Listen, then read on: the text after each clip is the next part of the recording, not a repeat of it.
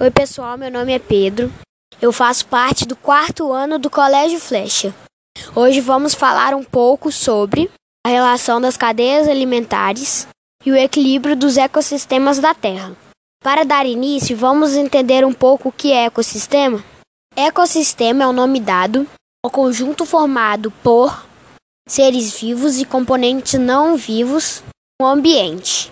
O ecossistema pode ser definido como um sistema composto por seres vivos, que se chamam bióticos, e os componentes não vivos, chamados abióticos, onde estão inseridos todos os componentes não vivos do ecossistema, como os minerais, as pedras, o clima e a própria luz solar.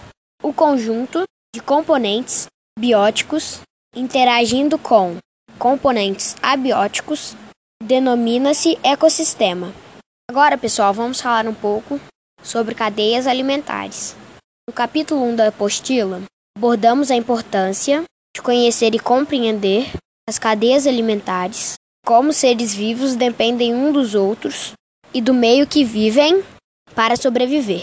É uma rede de relação um pouco complexa, pois precisa que todos os seres vivos se relacionem entre si e com o meio que vivem.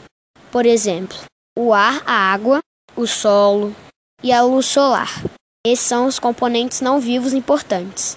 Agora, para facilitar, vou dar um bom exemplo. Foi mencionado na reportagem do Fantástico no dia 30 de agosto de 2020, chamada Viagem aos Sete Mundos. O aquecimento global que derrete as geleiras faz com que as morsas do Pacífico fiquem sem espaço suficiente e se amontoem umas nas outras, o que não é normal, pois as morsas se alimentam nas águas e descansam no gelo. Porém, restam pouquíssimas praias, que leva elas a subir em penhascos para se sentirem mais confortáveis. Porém, facilitam os ataques dos ursos, que são seus predadores. É um bom exemplo de cadeia alimentar.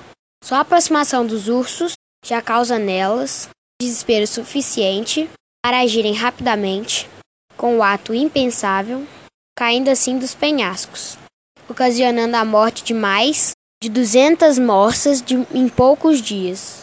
Ou seja, o aquecimento global afeta a cadeia alimentar diretamente. Por isso, as cadeias alimentares, um ecossistema equilibrado, precisam ter boas relações. Necessita um do outro para que tudo aconteça como deve ser. Pois se as moças não conseguem ficar perto da água devido ao derretimento das geleiras, elas não conseguem se alimentar longe das águas e também perdem o poder de defesa sem contra os ursos, morrendo assim em uma escala muito maior que o normal. Outro bom exemplo é que as cadeias alimentares precisam de um ecossistema equilibrado. Também citado na reportagem do Fantástico, são as plantações tomando os lugares das florestas, que é o habitat de animais selvagens, muitos deles já em extinção. Assim, vamos para a nossa conclusão.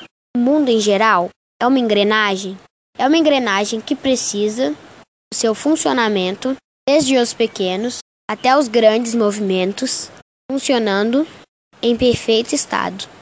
A relação entre as cadeias alimentares, o equilíbrio dos ecossistemas da Terra, que mais uma vez um depende do outro para que tudo funcione bem, com sua forma perfeita. Nós, seres humanos, os responsáveis para que o aquecimento global pare de interferir e já funciona de forma tão perfeita. Então é isso, pessoal. Espero que vocês tenham entendido. Um abraço, Pedro Morelli, Braim Guimarães Peixoto.